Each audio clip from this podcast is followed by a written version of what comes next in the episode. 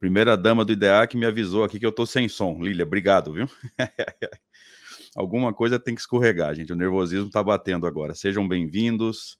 Muito obrigado pela presença de todos, pelo carinho, pela oportunidade de estarmos aqui. Eu sou André Sobreiro, aqui de Severínia, e estou muito feliz por ter chegado a data desse evento que a gente planejou durante meses, com muito carinho, com muito detalhamento.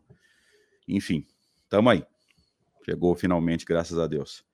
Queria começar fazendo alguns agradecimentos, queridos. Obrigado a todos os que colaboraram de alguma forma é, com a rea realização desse evento. A cada um dos amigos que compartilhou as postagens, a cada um dos amigos que, que é, criou os banners, né? O Daniel Mendonça, que está na sala com a gente, aí criou os últimos banners, né? Os últimos materiais de divulgação. Querido, obrigado, que Deus abençoe aí é, os teus propósitos.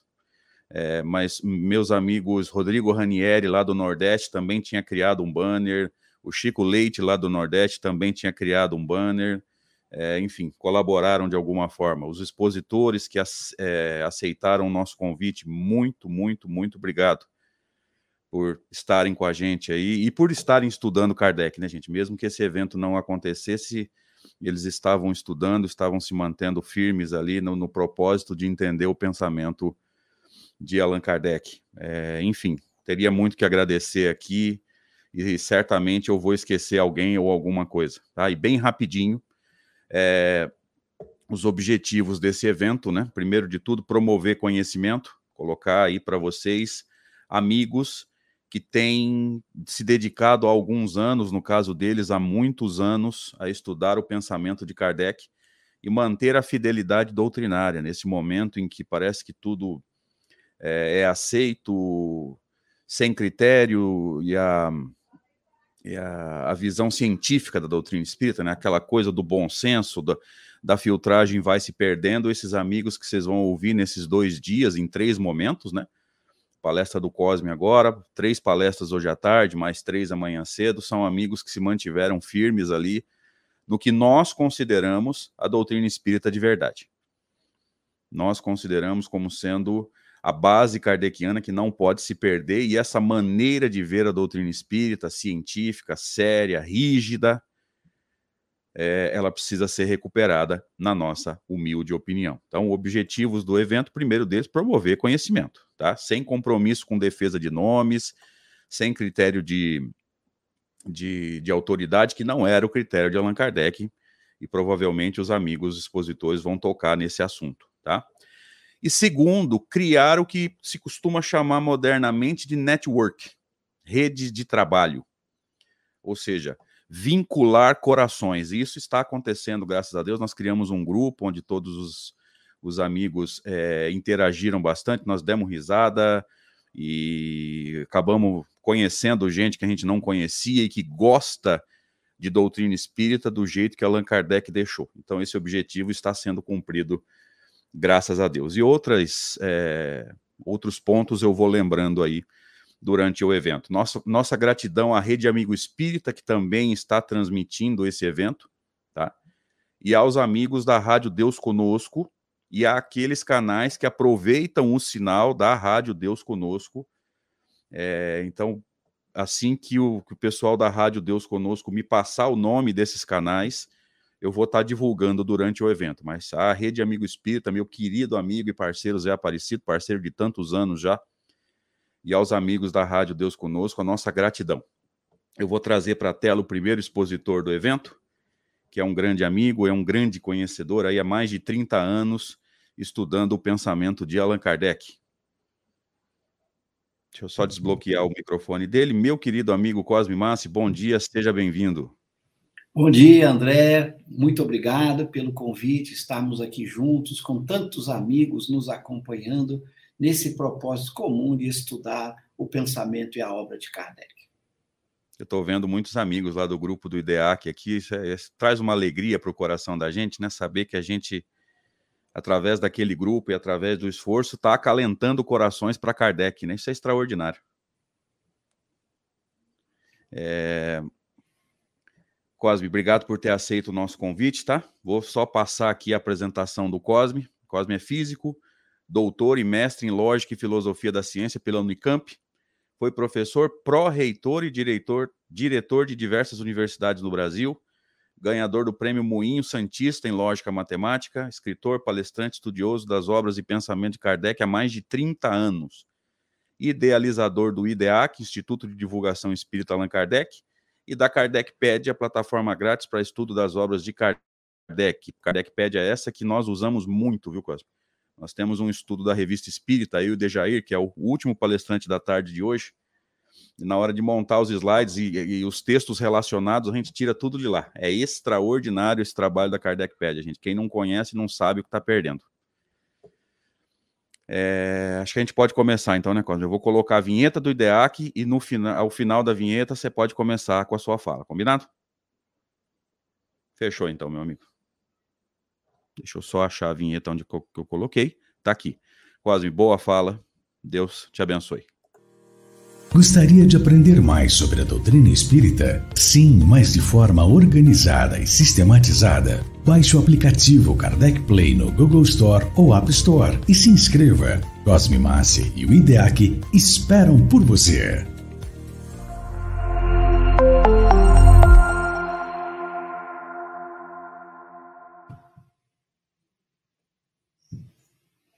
Mais uma vez, um bom dia a todos. É uma grande alegria estarmos juntos para estudarmos o pensamento e a obra de Kardec. Nesse tema sobre os fluidos, o que vamos fazer? Nós vamos conversar durante uns 15, 20 minutos, apenas apresentando alguns conceitos para provocar reflexões, e a partir daí eu abro para que vocês possam levantar questões, para que a gente possa fazer então um diálogo respondendo questões, é, procurando satisfazer aí o desejo de vocês de aprofundar também a temática.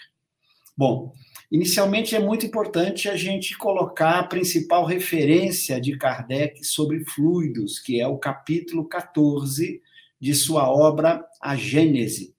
Claro que Kardec trata sobre fluidos em todas as suas obras, ele começa já a levantar a questão em um livro dos Espíritos, depois em um livro dos Médiuns, na revista Espírita, e depois ele vai então fazer essa síntese extraordinária com todas as contribuições dos Espíritos e que ele pôde ao longo dos anos descobrir, colocando então nesse capítulo 14 da Gênese o mais completo estudo sobre os fluidos a partir daquilo que o Espiritismo chama de fluidos.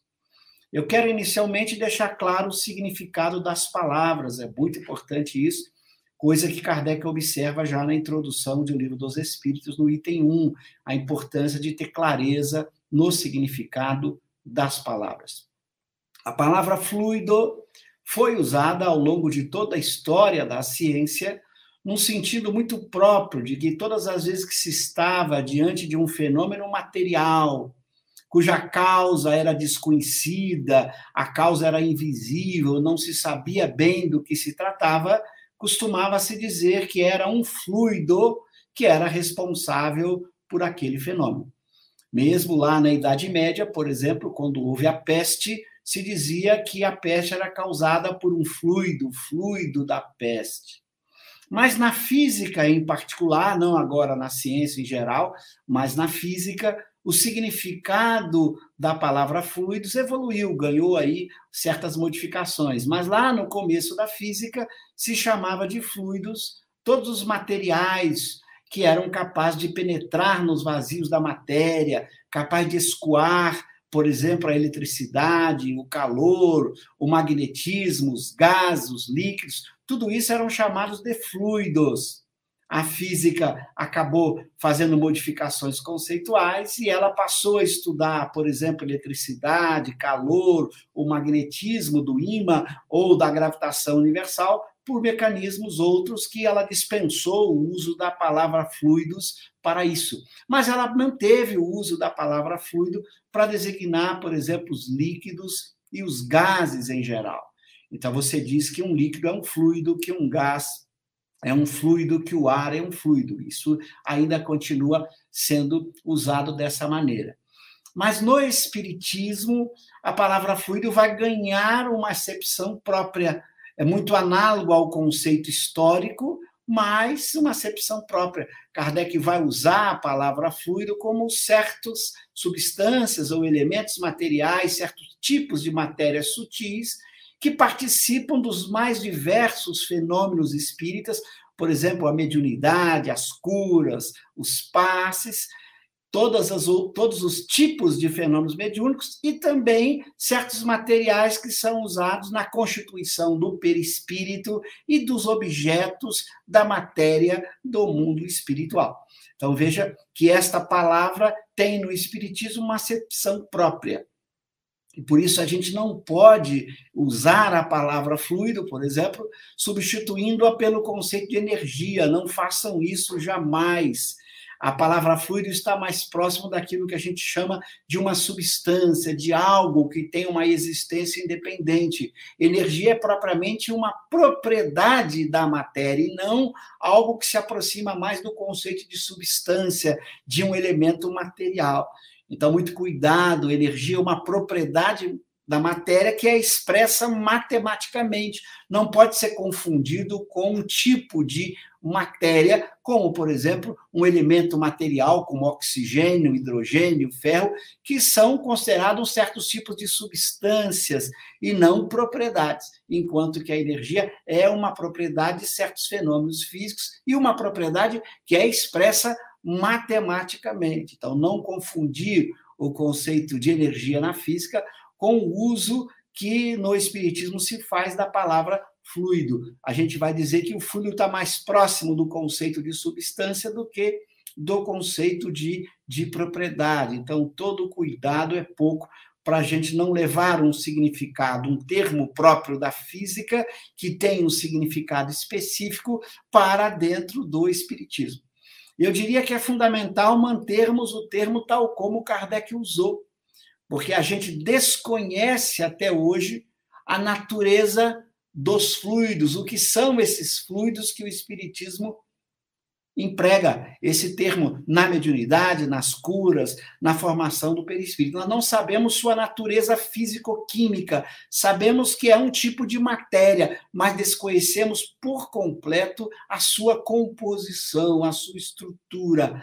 A única coisa que a gente tem dentro do espiritismo sobre os fluidos são certas propriedades que os fluidos tem, que a gente pode rapidamente comentar algumas delas. Mas mesmo essas propriedades, a maioria são associadas a conceitos morais, já que a gente não tem nenhuma propriedade física propriamente dito, porque a gente desconhece a natureza física desses fluidos que os espíritos manipulam para dar origem aos diversos fenômenos, seja de interação por meio da mediunidade, seja de composição de objetos, seja de composição do próprio perispírito. Então, todo cuidado é pouco para que a gente perceba como o uso dessa palavra é atualíssima por Kardec, já que historicamente essa palavra foi usada para é, se associar a certas matérias cuja natureza era desconhecida. Então, como a gente ainda desconhece a natureza desses fluidos, a palavra fluido é muito bem usada para o dia que a gente entrar quem sabe a ciência avançar e chegar a estudar esses fluidos, certamente a palavra fluido poderá então ser substituída por outros conceitos, como aconteceu, por exemplo, com a eletricidade, que se passou a usar campo elétrico, campo magnético, carga elétrica, corrente elétrica e vários conceitos para se estudar os fenômenos elétricos, abandonando a palavra fluido para a eletricidade. Pode ser que um dia nós chegamos lá, né, que a gente vai estudar esses fluidos, e aí, então, talvez a palavra ela não tenha mais tanta utilidade, porque nós teremos outros conceitos mais precisos que nos, nos ajudarão a entender o que são esses fluidos que os espíritos manipulam, ok?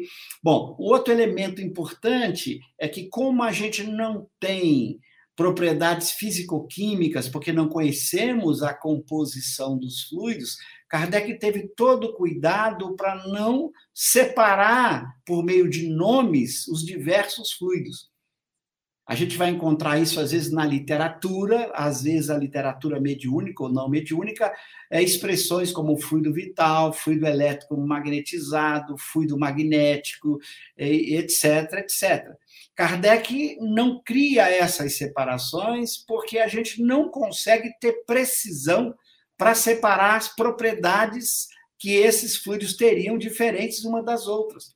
Então, o que faz a diferença entre tipos de fluidos não é o nome, é, são as propriedades que diferenciam as coisas. Assim, por exemplo, o que diferencia a água do gelo são propriedades. O gelo, por exemplo, tem a propriedade da solidez, a água não, e outras propriedades que a água tem que o gelo não tem. Embora, do ponto de vista físico-químico, eles tenham uma composição análoga, são formados de hidrogênio e oxigênio, mas eles têm propriedades diferentes. Então, a palavra gelo e a palavra água são diferentes, essas palavras, e elas designam coisas que têm propriedades diferentes. Então, mas a diferença não está porque as palavras são diferentes.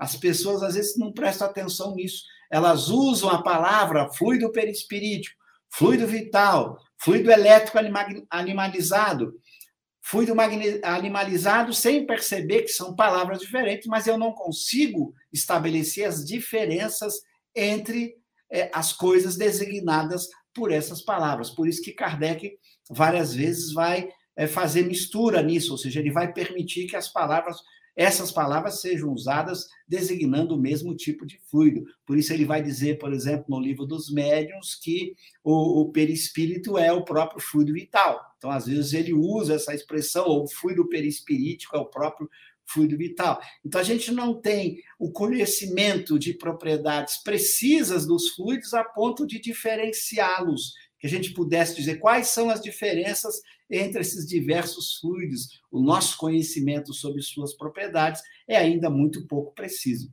Então, a gente consegue fazer poucas distinções.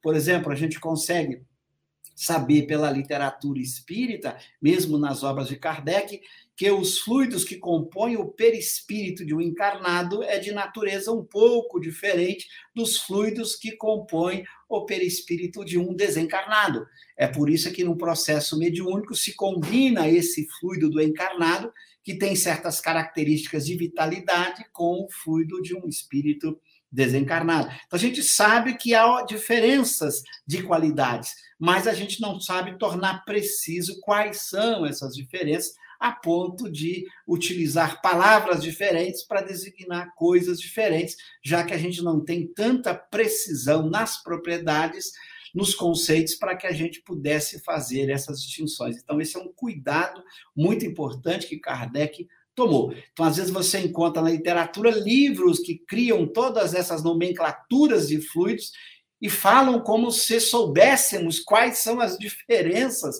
de propriedade entre esses diversos nomes, acabando criando mais confusão do que ajudando a pessoa a entender, uma vez que a gente não conhece exatamente a natureza desses fluidos, a tal ponto de poder estabelecer diferenças e usar aí palavras diferentes para designar essas diferenças. Kardec foi muito cuidadoso, porque ele era uma pessoa que dominava a filosofia e a ciência e sabia muito bem que palavras diferentes não significam que as coisas são diferentes. As coisas são diferentes. Quando elas são diferentes, a gente busca palavras diferentes. Mas a diferença não está nas palavras, está nas propriedades das coisas. Enquanto a gente, enquanto a gente não tiver precisão e clareza das diferenças nas propriedades, fazer uso de palavras diferentes não ajuda, cria até mais confusão. Então, Kardec nunca cometeu esse tipo de erro.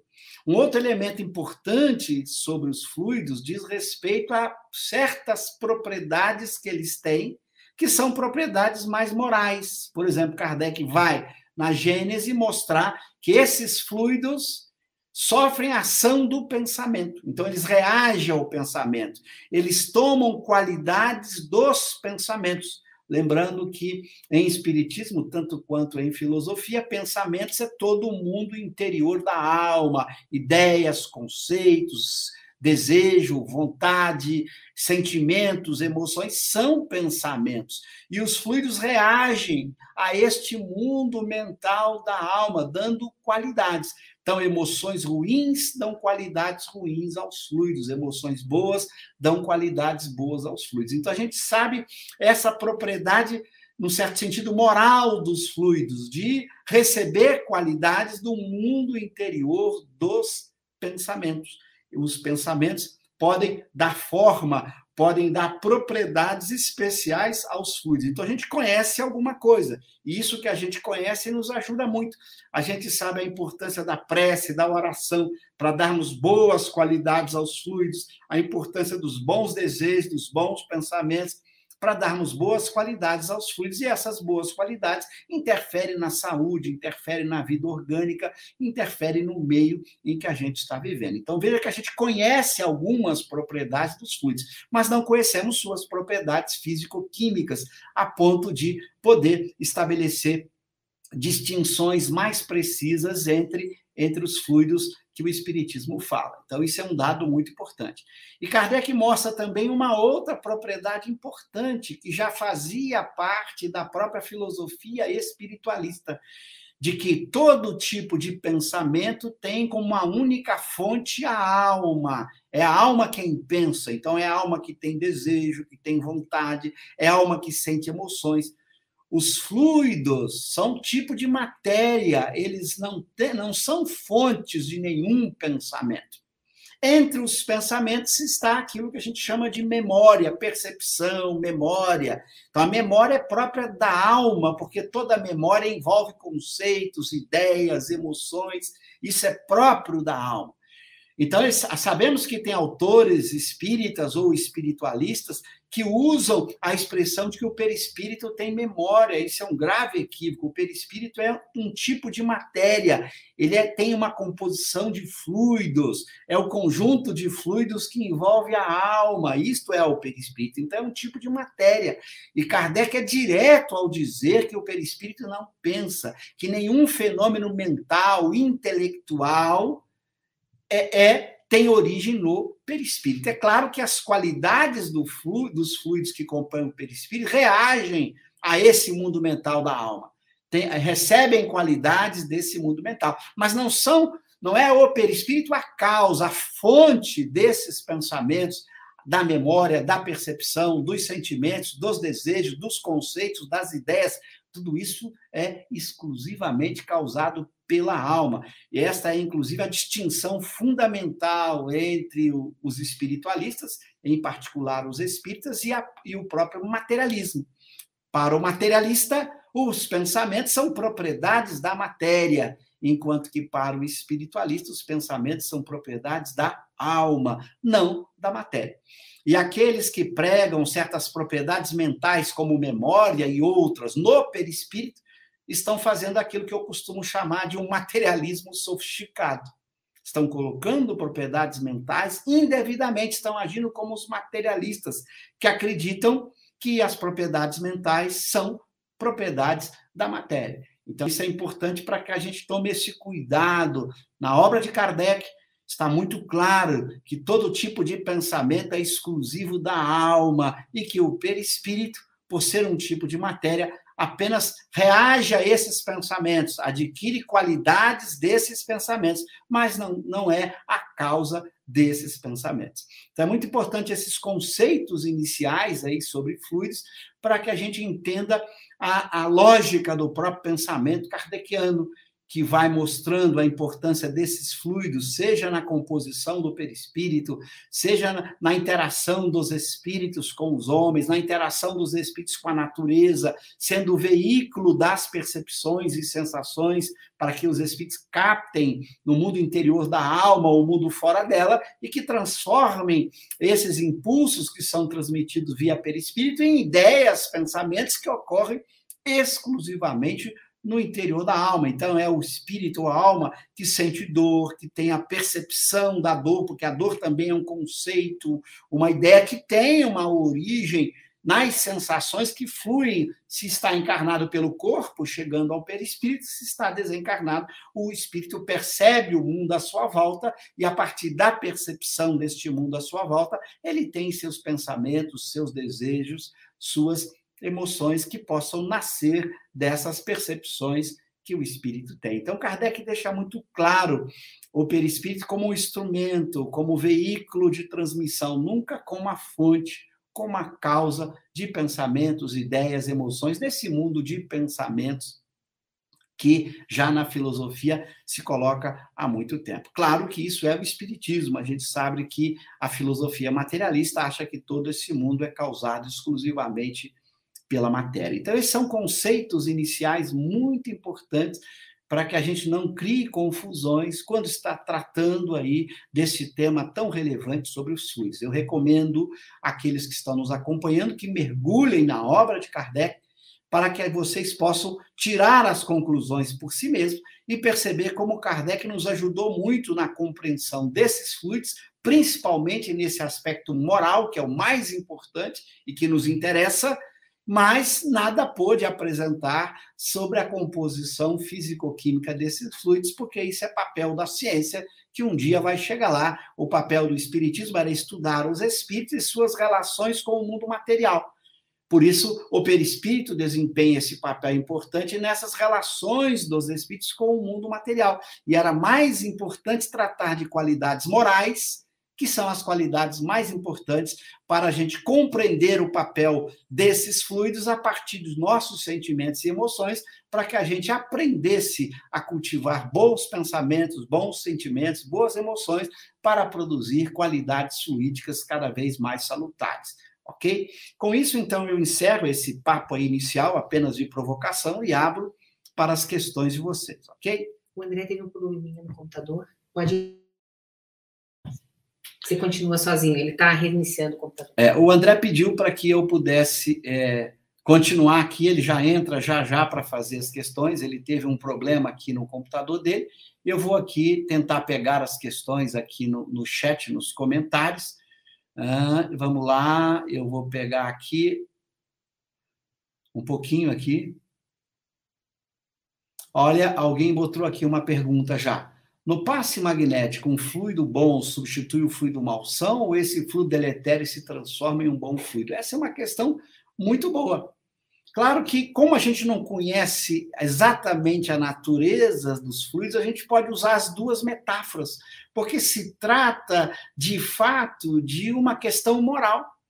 Às vezes Kardec usa a substituição de um mau fluido por um bom fluido. Mas lembrando que os fluidos não têm qualidades sui generis, como ele vai dizer no próprio capítulo da Gênesis, eles recebem as qualidades dos pensamentos, dos desejos, dos sentimentos. A gente poderia dizer também metaforicamente que você mudou a natureza daquele fluido, mudando suas qualidades. Como a gente desconhece a sua estrutura físico-química, todas essas e tudo isso aí são metáforas, são formas de tentar explicar para o indivíduo a importância dos bons pensamentos, dos bons desejos durante o passe, para que você possa, com esses bons desejos, com esses bons pensamentos, dar qualidades boas aos fluidos. E aí, essas qualidades boas aos fluidos vão melhorar a qualidade fluídica daquele que está recebendo, seja pela substituição de um mau fluido pelo bom, seja pela mudança das propriedades. Então, esse é um detalhe, já que nós estamos falando em metáforas morais, é claro que ambas as ideias podem ser úteis para explicar o que é mais relevante. O que, é mais relevante? Dizer para o indivíduo: cultive bons pensamentos, bons desejos durante o passe, porque é isso que vai produzir os melhores efeitos, ok? Bom, uma outra pergunta do Ricardo: fluido é matéria. Exatamente o que a gente acabou de dizer. É um tipo de matéria que não é pensamento, que é uma propriedade da alma. Aliás, a definição de alguns filósofos materialistas, até moderno, de matéria é esta: matéria é tudo aquilo que não é pensamento. Nós vamos encontrar isso em vários filósofos materialistas que vão definir matéria eh, não de, de forma filosófica, que é a chamada definição negativa. Há dois conceitos de matéria: o conceito da física, que procura dar uma caracterização científica da matéria a partir de sua composição, dizendo de que a matéria é composta, quais são as partículas que compõem a matéria, e tem a definição filosófica para que você possa usar o conceito de matéria por oposição ao conceito de pensamento. Então, vários filósofos, mesmo materialistas, definem, definem a matéria como tudo aquilo que não é pensamento, é uma espécie de definição negativa, como eu explico lá no meu livro Espírito e Matéria. Mas o mais importante é que, sendo um tipo de matéria, mesmo ainda desconhecida, ela não tem nenhuma propriedade de pensar ela não é alma, ela difere de tudo aquilo que a gente chama de alma. Esse é o ponto essencial. Ao pensar em fluido como matéria, você exclui dele qualquer propriedade de pensamento, ok? O perispírito é matéria? A mesma pessoa pergunta. É claro que o perispírito é matéria, uma vez que o perispírito é composto desses fluidos. O nome perispírito é esse corpo do espírito cuja composição é desses fluidos. Logo, o perispírito é matéria, porque sua estrutura é de fluidos materiais. Por isso, um grave erro quando comparado com o pensamento de Kardec e dos espíritos, que fizeram questão de dizer que o perispírito não pensa, o perispírito não tem propriedade de alma, ele é um tipo de matéria, ok? Então, a diferença entre princípio vital e de fluido vital. Essa é uma questão importante que eu já expliquei em alguns seminários. Em geral, você usa a palavra princípio no sentido de causa de, aquilo que dá origem a. Olha, quando você usa a palavra princípio nesse sentido, você pode dizer, olha, o que, que dá origem à vida? O que, que causa a vida? Poderia ser uma propriedade exclusiva da matéria, como querem os materialistas, ou poderia a causa da vida ter algo mais que a matéria, por exemplo, ter um elemento material diferente, desconhecido, que se chamou de fluido. Então, o fluido seria essa substância que, que é responsável por dar a vida ao estar na matéria. Então, se adotar nesse sentido, essa é a diferença.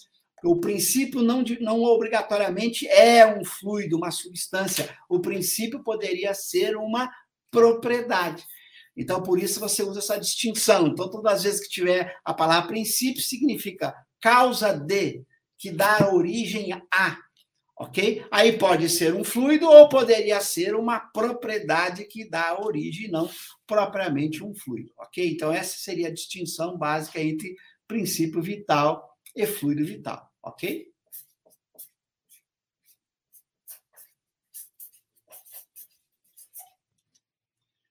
Aqui a pergunta do Márcio: há espíritos em livros conhecidos que afirmam que o pensamento é força ou energia, propriedade da matéria. São termos da doutrina materialista contaminando o espiritismo perfeitamente. É o que eu chamo de materialismo sofisticado.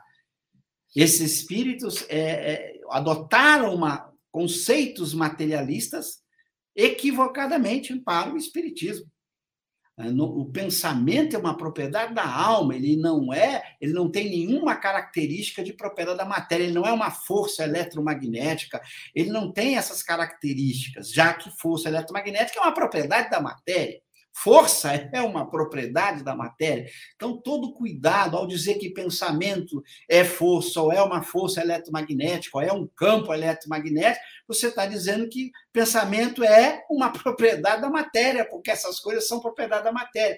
É o que a gente chama transitividade do raciocínio lógico. Se A é B e se B é C, A é C. Ora, se força é propriedade da matéria, se força eletromagnética é propriedade da matéria, se pensamento é força ou onda eletromagnética, pensamento é propriedade da matéria. Então, muito cuidado quando a gente usa essas expressões. No meu entender, são graves equívocos, são misturas conceituais que às vezes se cometem. Então, teria que se perguntar ao espírito que propôs por que, ele fez isso, por que, ele não usou a nomenclatura adequada que Kardec usa, por que, que ele tentou dar um, uma linguagem científica de forma equivocada. Às vezes as pessoas querem achar que para o espiritismo ser científico, eu tenho que usar a tecnologia da física, eu tenho que usar a tecnologia da biologia ou da ciência, isso é um grave um grave erro. A gente não mistura ciências distintas desta maneira. Isso é um erro conceitual gravíssimo que os filósofos da ciência já explicam isso há muito tempo. Você não deve fazer isso porque você cria mais confusões do que ajuda. As pessoas não entendem o que você está querendo dizer, elas acham que de fato tem aquela mesma característica das propriedades da matéria quando esses termos são usados dentro da física ou dentro de qualquer outra área. Então, todo cuidado é pouco para que a gente não use a terminologia das ciências materiais dentro do espiritismo. Isso é um grave erro. Isso não é fazer ciência espírita. Para dar um exemplo que eu costumo dizer várias vezes e que os filósofos dizem várias vezes, imagina você transportar conceitos da física para a economia.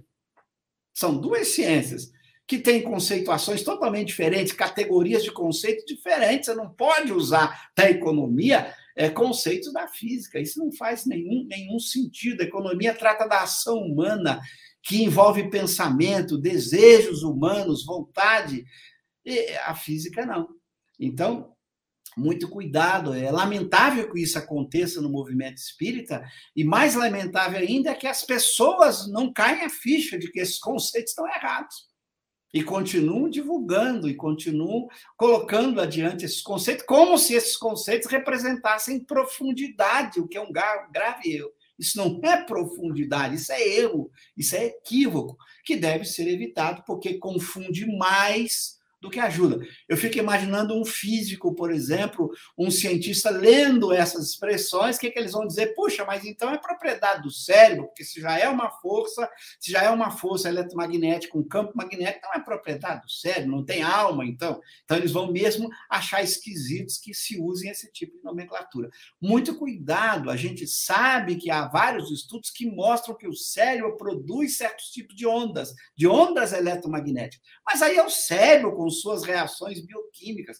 Quando a alma pensa, ela faz com que o cérebro emita determinado tipo de onda, mas isso não é o pensamento dela. Isso são efeitos do pensamento da alma sobre a matéria. É a matéria emitindo essas ondas, não é o perispírito, nem é o pensamento.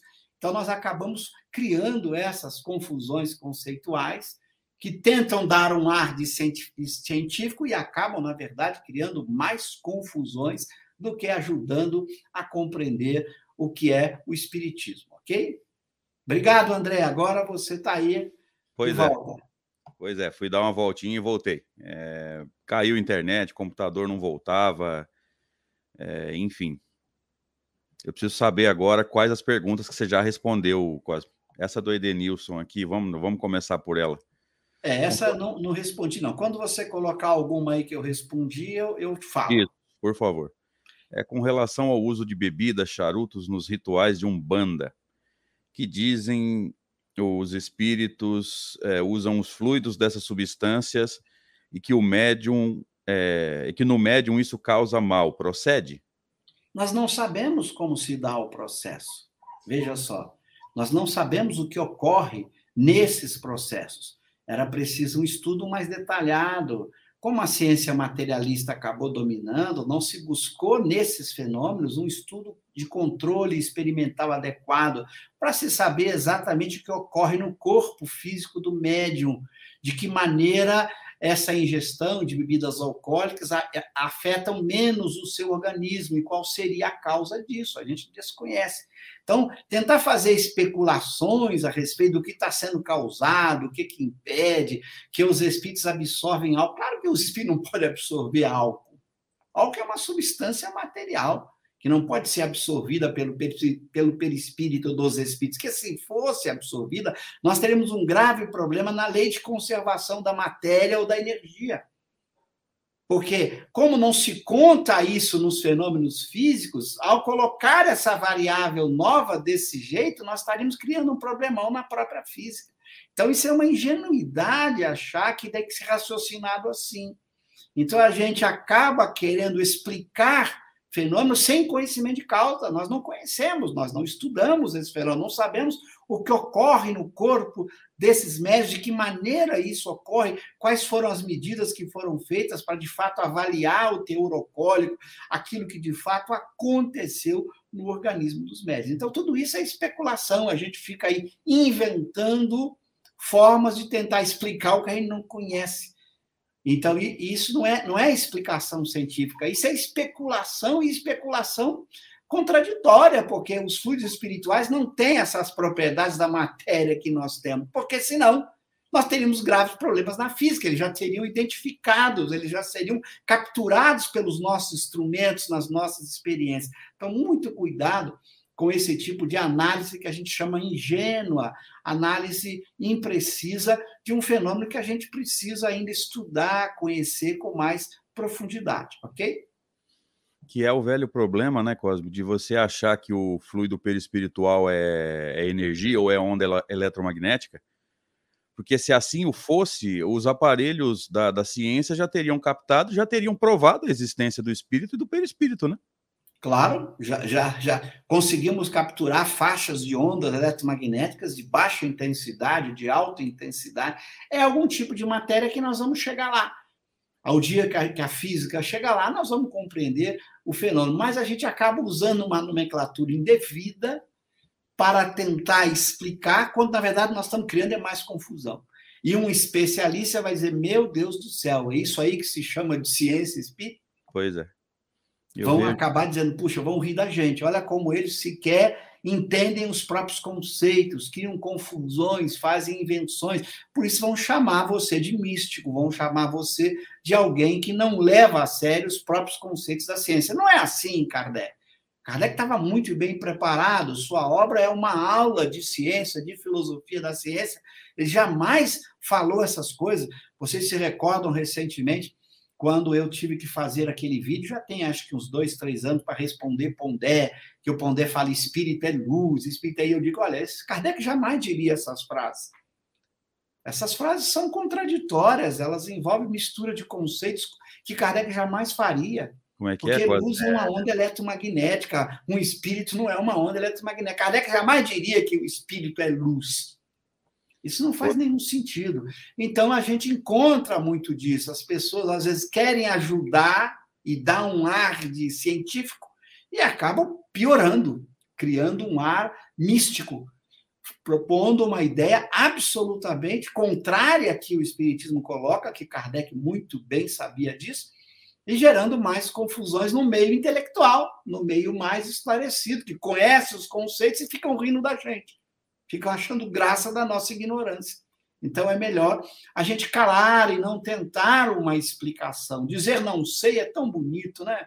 Faz parte. a gente desconhece uma série de fenômenos, da mecânica dos fenômenos, a gente não sabe muita coisa. Qual o problema de dizer não sei? Temos que aguardar o tempo para que o tempo nos ajude a compreender e não ficar inventando respostas e soluções que não são nem respostas nem soluções, criam mais confusões, ok? Tem um pouquinho de pseudocientificismo em uma parte do nosso movimento, né? Infelizmente, né? É, tem uma pergunta aqui da Luana, lá do Rio Grande do Sul, e ela está sempre com a gente, ela gosta muito de Kardec, Cosmo. Ela diz assim: queria saber quem colocou o título de obras complementares nesses livros mediúnicos que estão no movimento, porque particularmente não vejo nada de complementar. Tá aí uma resposta que vai ser difícil, né?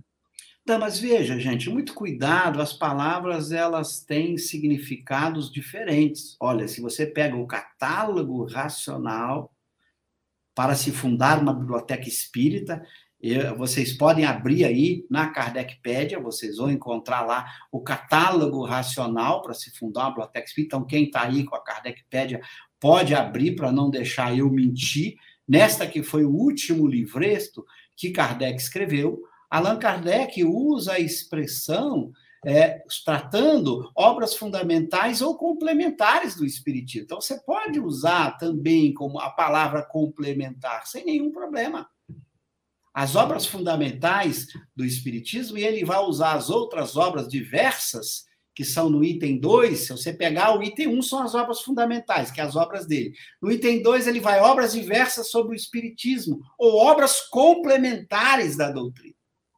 Você vai ver que tem várias obras que ele chama de complementares e ele comenta essas obras com pensamentos contrários ao Espiritismo. Então, Kardec usava a palavra obras complementares no sentido de obras que tratavam da temática da alma, do espírito, mesmo que divergisse do pensamento espírita. Então, veja, está lá no catálogo racional, eu vou até abrir aqui e vou dizer exatamente onde está para vocês. Então, está lá em obras, de, vou abrir aqui só um minutinho.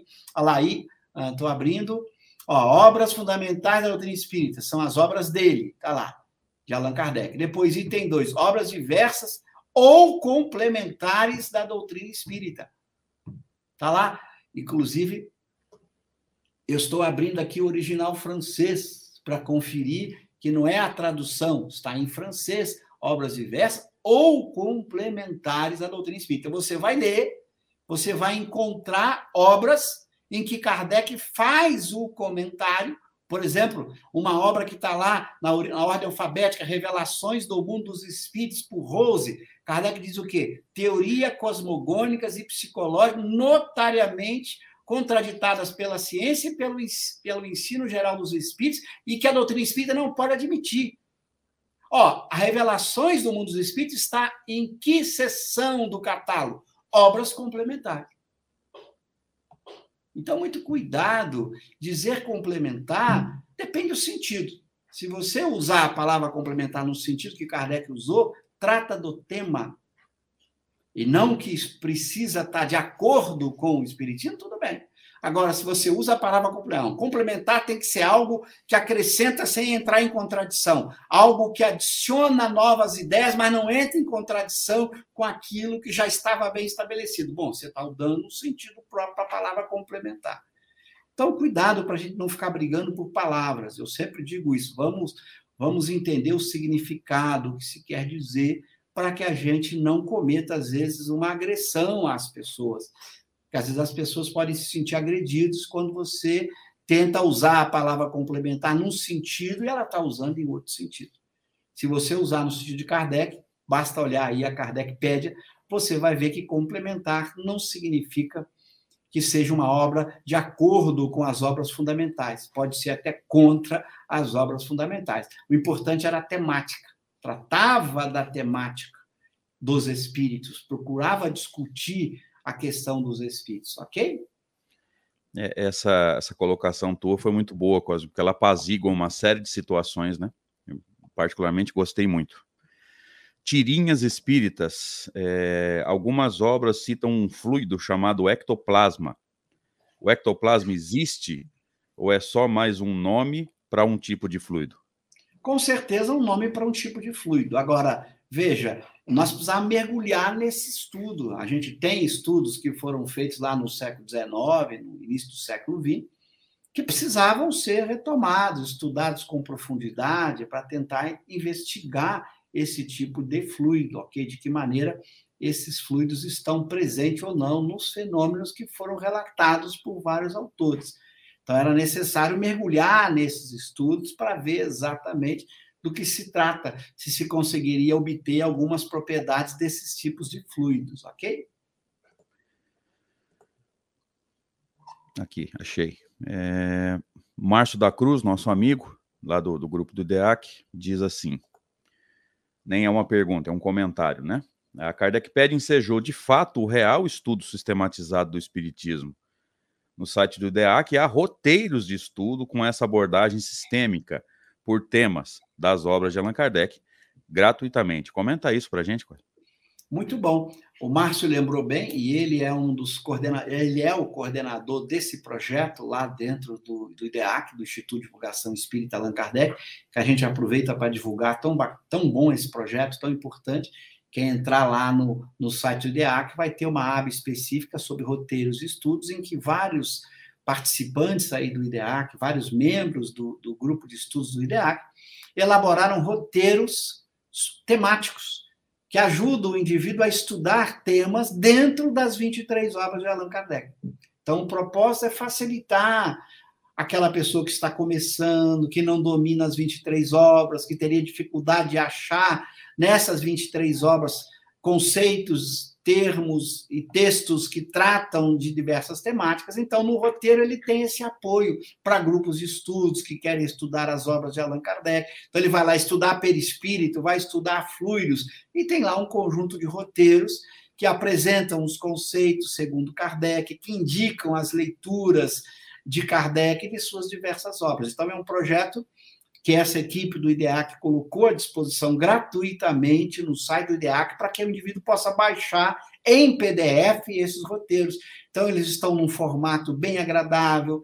O PDF contém links, então, se você clica dentro do link lá de um texto de Kardec, já vai te mandar exatamente para dentro da Kardecpédia, onde tem aquele texto. Então, facilita o trabalho.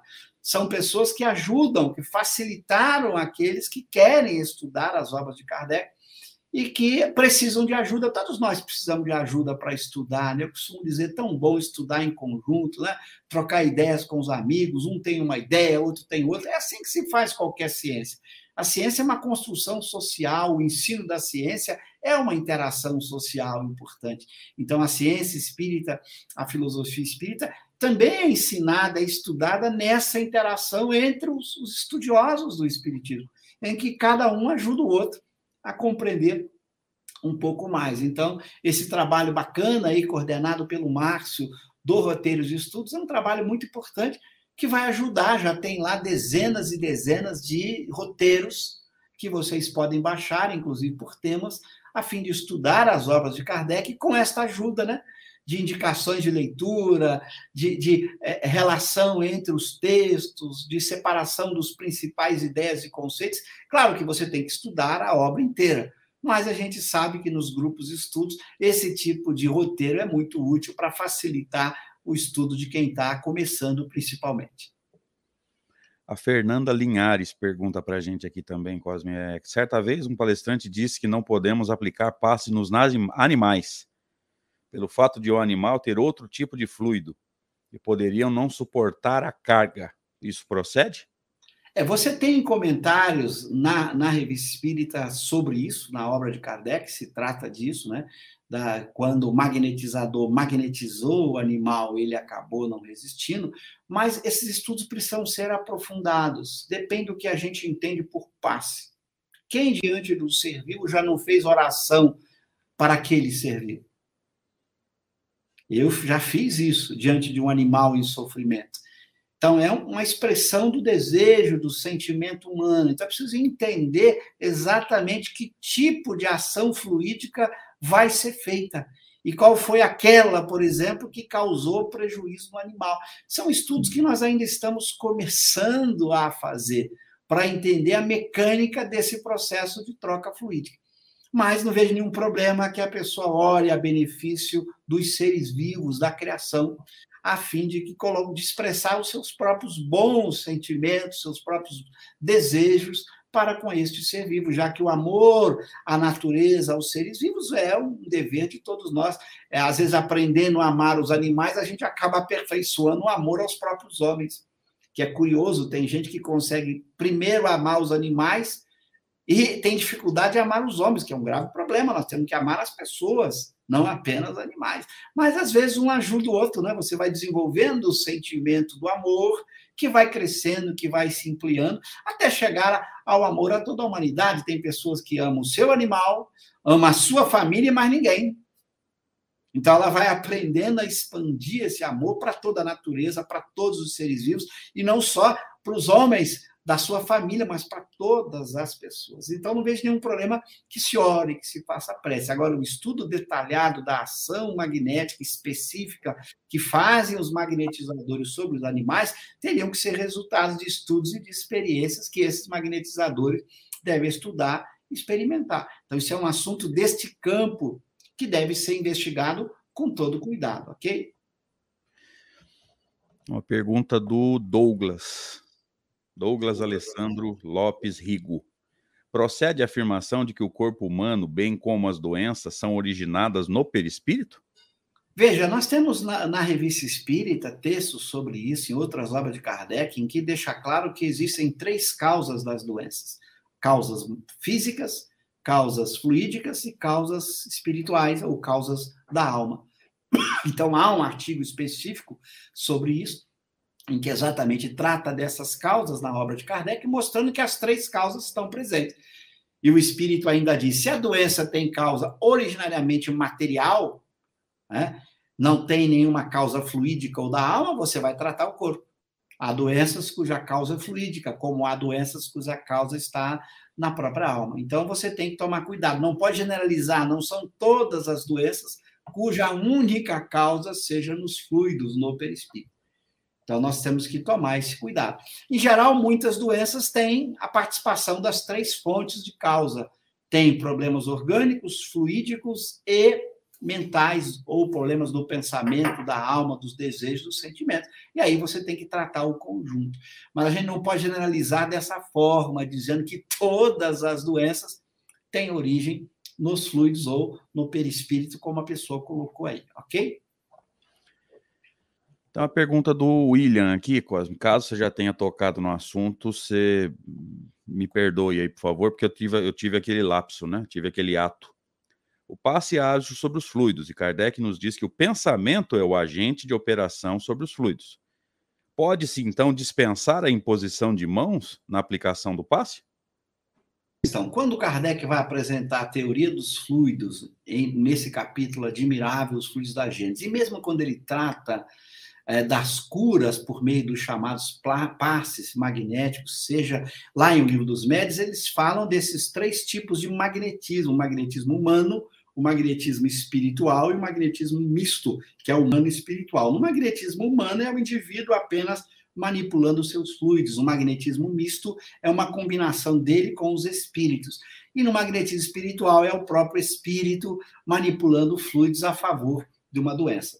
Kardec mostra nesse capítulo que os fluidos são manipulados pela vontade, pelo desejo, e suas qualidades são dadas pelo pelos sentimentos, pelos pensamentos, ok? Então, isso lá está muito claro.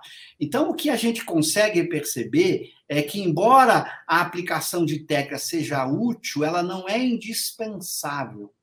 Kardec não tira a inutilidade das técnicas, ele só diz que ela é que ela não é indispensável. Então, isso é um conceito importante, essa diferença é importante na filosofia, entre o necessário e o útil. Aquilo que é necessário não pode ser dispensável. Ele precisa acontecer. Aquilo que é útil pode ou não acontecer. Para dar um exemplo, um tratamento homeopático ele é útil em algumas doenças, mas ele não é necessário. Às vezes você pode tratar a doença por, de uma outra forma você pode tratá-la talvez por uma medicação bioquímica ou por um outro mecanismo. Então, às vezes, determinadas práticas são úteis, mas elas não são indispensáveis. Para isso, basta perceber: uma pessoa que não tivesse braços poderia também aplicar passes é, e ter bons resultados, sem que ela precisasse fazer nenhuma imposição de mãos. Isso significa o quê? Que não é indispensável a técnica mas não quer dizer por, que, que, por não ser indispensável que ela não é útil. Muito cuidado com isso. Kardec coloca a utilidade para certas, certas práticas que os magnetismos utilizam. Eles entenderam essa utilidade. Nós estamos longe de compreender qual é a relação nesses que usam técnicas com para ele. Por que, que é útil para ele? Por que, que é útil naquele caso? Por que, que ele precisa da técnica? Porque ele tem essa necessidade, aquele que está aplicando o passo, por que, que ele sente necessidade dessa técnica? Já que ela não é indispensável. Mas para ele, ela é útil. Então, Kardec coloca isso muito claro. Então, muito importante a gente colocar essas questões. Então, é necessário? Não. É útil? É útil. A utilidade se mostra pela prática. A pessoa se submete a passes com certas técnicas e obtém resultado. Então, foi útil aquela prática. Ah, mas o, aquele que aplicou poderia não ter feito? Poderia. Talvez ele não, talvez a técnica fosse fundamental para ele, ele não conseguisse se concentrar adequadamente, ele não conseguisse usar o pensamento adequadamente para fazer a manipulação fluídica. Para ele, aquela técnica foi muito útil para que ele soubesse manipular com a vontade melhor os fluidos, é uma questão dele ok? Mas como uma pessoa sem braços também poderia aplicar paz, isso significa que ela não é necessário a técnica. Mas não se pode dizer, por não ser necessário, não se pode implicar daí que não seja útil, ok? Todo cuidado, porque Kardec deixou claro nos textos que as técnicas são úteis, embora não sejam necessárias, ok? O Daniel Rosa de Assis pergunta, professor Cosme, em que mecanismo ou por qual mecanismo os fluidos se modificam? mediante o mérito do esforço do bem, depurando mais o perispírito na melhor luminosidade do espírito. Bom, segundo Kardec, nesse capítulo Sud, se a qualidade dos fluidos é dada pelo mundo dos pensamentos, como é que eu modifico a qualidade? Mudando o mundo dos pensamentos, mudando o mundo moral, os desejos, a vontade, os sentimentos. Então, maus pensamentos, ou maus desejos, ou maus sentimentos, ciúme, inveja, mágoa, raiva, ódio, desejo do mal, dão qualidades ruins. Como é que eu vou ter qualidades boas? Modificam esses pensamentos morais. Eu tenho que eliminar de mim o ciúme, a inveja, a mágoa, a raiva, o ódio, a tristeza, o desejo de mal para o outro. Ora, se eu cultivo isso, eu dou maus, maus qualidades, más qualidades aos fluidos. Então, eu preciso mudar esse mundo moral. É esse mundo moral que é relevante. Agora, o perispírito vai ter a qualidade desse mundo moral. Não é mudando o perispírito diretamente. Eu mudo é a alma para mudar o perispírito. E não o contrário. Eu vou fazer lá um mecanismo de mudar o perispírito e a alma muda. Não faz sentido, já que o perispírito é efeito suas qualidades são efeito, muda-se a causa para se mudar os efeitos. Então é preciso é, exatamente combater a causa, e a causa está nesse mundo moral de pensamentos, desejos, sentimentos da alma, ok? A Marinalva Melo faz uma pergunta, Cosmo, que parece ser assim uma, uma, uma dedução daquilo que foi falado, né? Apesar que eu perdi um pedaço aqui. Então, o perispírito só transmite as sensações? Exatamente. E aí, é, Marinalva, eu recomendo que você abra o Livro dos Espíritos, no item 257, ensaio teórico das sensações e percepções dos espíritos, que você vai ver Kardec dizendo isso textualmente, não é Cosmo e Massa. É Kardec dizendo isso, explicando que se existisse perispírito sem alma, este nada sentiria. Há vários momentos, em vários lugares, que ele deixa isso claro. Quem sente é a alma, o perispírito é só transmissor. Isso para o espiritismo, obviamente. O materialista pode pensar diferente, a gente respeita. Mas não, aquele que defende o, o espiritismo como uma doutrina genuinamente espiritualista, em que é a alma que tem percepções, memórias, sentimentos, o perispírito é mero veículo, como o corpo é mero veículo das sensações e não aquele que sente. Quem sente não é o cérebro, quem sente é a alma. Quem sente não é o perispírito, quem sente é a alma, ok? O nosso querido amigo Rui Carneiro, lá do, do grupo do IDEAC, talvez o cara mais proativo do grupo, né, que está sempre levantando diálogos e debates lá, ele faz uma pergunta aqui em duas, duas partes, vamos dizer assim. Primeira, para formar o perispírito, o espírito altera fluidos mais sutis ou mais grosseiros da atmosfera espiritual, dando suas qualidades morais a ele. E aí ele complementa não seria uma coisa só? Sempre a qualidade moral, dando a qualidade de grosseiro ou sutil e suas qualidades morais? Veja, a, a, tudo isso são metáforas, viu, Rui? De novo, a gente sempre diz, quando nós vamos tratar do perispírito, de fluidos, a gente tem que tomar cuidado, que a gente, por desconhecer a natureza físico-química, se assim podemos nos expressar, dos fluidos, tudo que se fala é mais metáforas. Em geral, são metáforas morais, para nos ajudar a compreender alguma coisa, ok? Então, às vezes, se usa metáfora que faz muito sentido de você dizer que o espírito atrai os fluidos na qualidade do seu mundo interior. Então, os fluidos que o compõem vão ter qualidades do seu próprio mundo interior. Então, um espírito que muito evoluído, ao se aproximar de um planeta como a Terra, a fim de interagir com esse planeta, seja pela encarnação ou pela ação mediúnica, ele utilizaria fluidos deste mundo próprio ao seu mundo moral, as suas qualidades morais, tendo as qualidades do seu mundo moral. Então, se a gente quiser pensar nesta metáfora, como, por exemplo, você pega um imã, aproxima é, de limalhas de ferro, de pozinho de ferro, esses pozinhos de ferro se agregam em torno do imã. Então, a gente pode pensar que o perispírito é formado a partir daquilo que os espíritos são no seu mundo interior, atraindo os fluidos que compõem o seu corpo perispiritual de acordo com a natureza do mundo moral. Ok? Mas como o espírito muda moralmente, ele vai mudando esse próprio perispírito. À medida em que ele evolui, ele vai dar novas qualidades a esses fluidos que vão sofrendo modificações com as modificações da própria alma. É isso que a gente sabe. Agora, como se dá essas modificações, como é que os fluidos se agregam em torno da alma, todos esses detalhes mais técnicos ou, ou da mecânica do processo, a gente não sabe. Por isso que se fala muito por metáfora, porque ainda desconhecemos a natureza desses fluidos. Mas essas metáforas já nos ajudam. O que, que elas nos dizem? Cuide do seu mundo moral para que você tenha as melhores qualidades fluídicas possíveis, embora você não desconheça a mecânica deste processo. Tudo bem, quando um dia nós vamos conhecer a mecânica, mas por enquanto este conhecimento moral já é extremamente útil para nós, porque nos chama atenção na necessidade da nossa própria transformação moral o tempo todo, para que as qualidades fluídicas sejam cada vez melhores. Então, se preocupemos menos com a mecânica, porque a gente não tem condições de ir além disso, a gente vai acabar tentando inventar processos e mecanismos, correndo o risco de criar sistemas que depois nós vamos ter que abandonar. É melhor a gente ficar ainda com esse conhecimento mais moral, mas mais seguro e útil para a gente poder viver melhor, ok?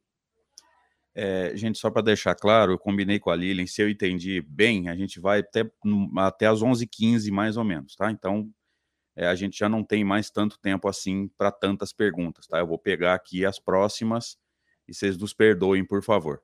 A Mônica Nascimento diz assim: no choque anímico, há desprendimentos de fluido do espírito comunicante do médium? Deve estar tá, deve tá no sentido de troca, né?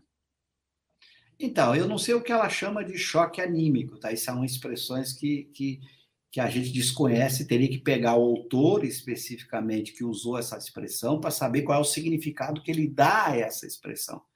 Eu digo sempre assim: a gente não pode é, pegar expressões que, que não são usadas na literatura de Kardec e fazer críticas delas, sem saber exatamente o que o autor entende por aquelas expressões. Às vezes ele usa a tecnologia própria para falar de fenômenos que Kardec tratou numa outra tecnologia. Então, é, é, importante primeiro observar isso. Então, eu não sei exatamente o que ele, o que se chama aí de choque anímico, o que se quis dizer com isso. Teria que se buscar o autor que tratou disso e tentar entender o que ele quer dizer. A gente sabe que no processo de comunicação mediúnica, a combinação fluídica entre os fluidos fornecido pelo espírito e o fluido do médium. E a gente sabe também que esse processo desgasta de alguma maneira, ele precisa de reparação. É por isso que em alguns momentos, às vezes, o médium precisa cuidar do seu corpo, repousar. Às vezes, os espíritos dão um tempo para que a atuação mediúnica dele não seja muito intensa. Isso por quê? Porque ele tem um corpo físico que se desgasta. Não é porque a alma cansa, não. Não é porque o perispírito cansa ou a alma cansa. Não é essa a discussão. Ele está num corpo, um corpo biológico e tem propriedades materiais, que consome sim, aí gasta energia do ponto de vista físico e não fluidos. Muito cuidado.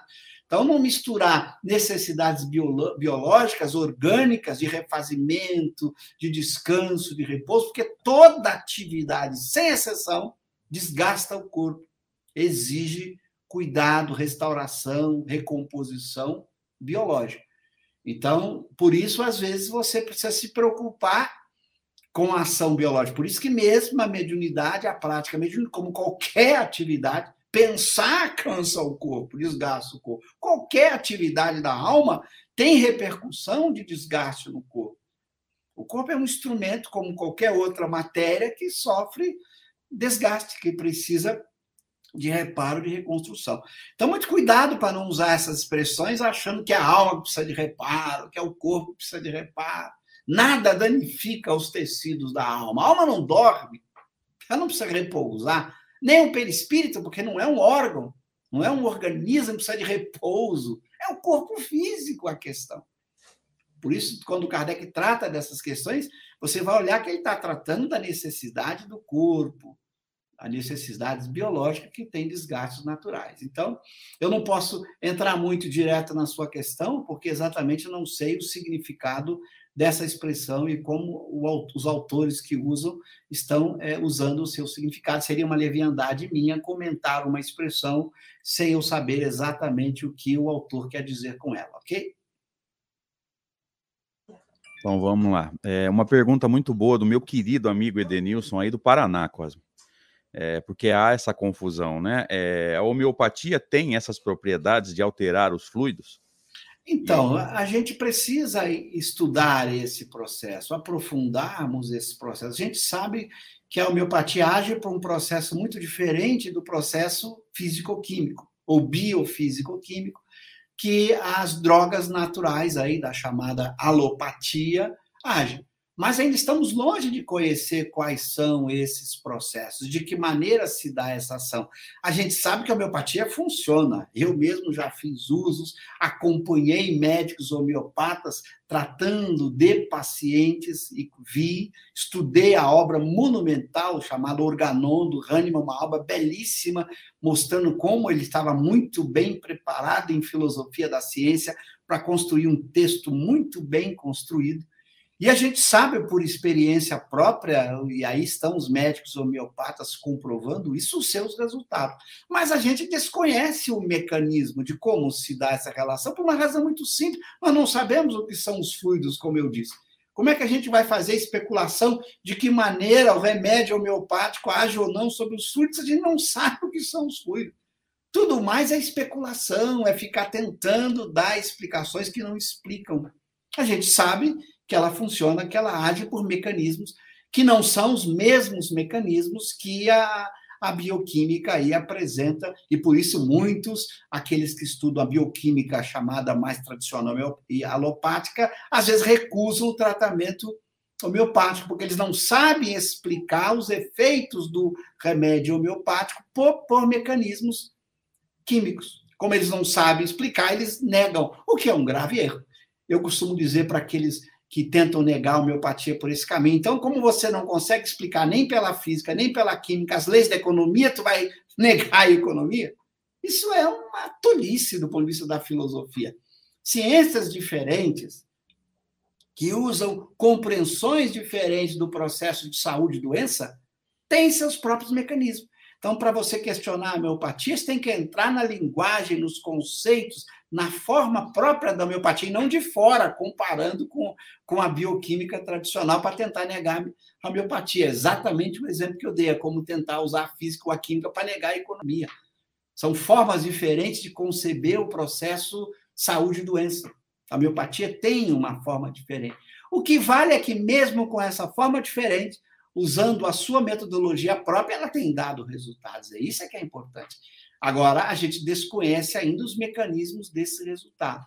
Então, eu não seria apressado para tentar fazer qualquer especulação sobre esses mecanismos, exatamente porque a gente não sabe ainda o que são esses fluidos. Mas, por desconhecer o mecanismo, é, a partir dos chamados fluidos, a gente não vai, a partir daí, negar os efeitos, que estão aí a experiência para demonstrar os efeitos dessa forma de tratamento do corpo muito eficaz que tem produzido a cura de muitas pessoas, ok?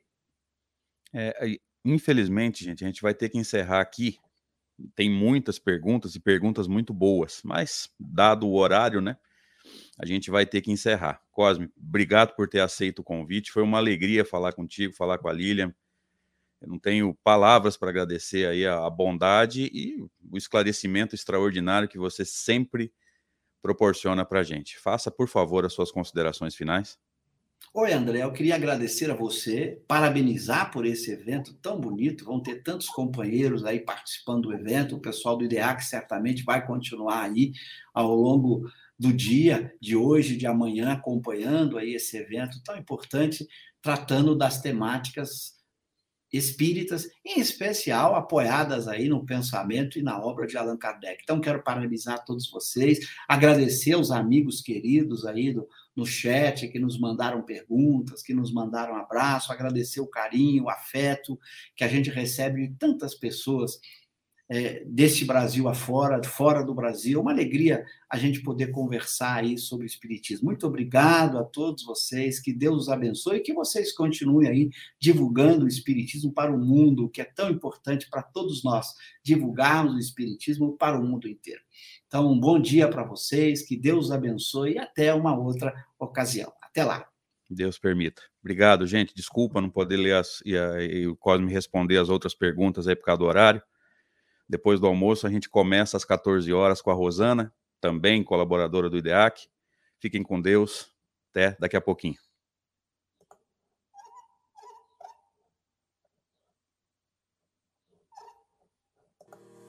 Gostaria de aprender mais aprender sobre mais sobre espírita? espírita? Sim, mas de forma, de forma organizada, sistematizada. Baixe o aplicativo, Baixe o aplicativo Play no Google, Google Store, Google App Store, Store, e se inscreva. E se inscreva. Cosme Massa e o IDEAC, IDEAC esperam, por, você. por você.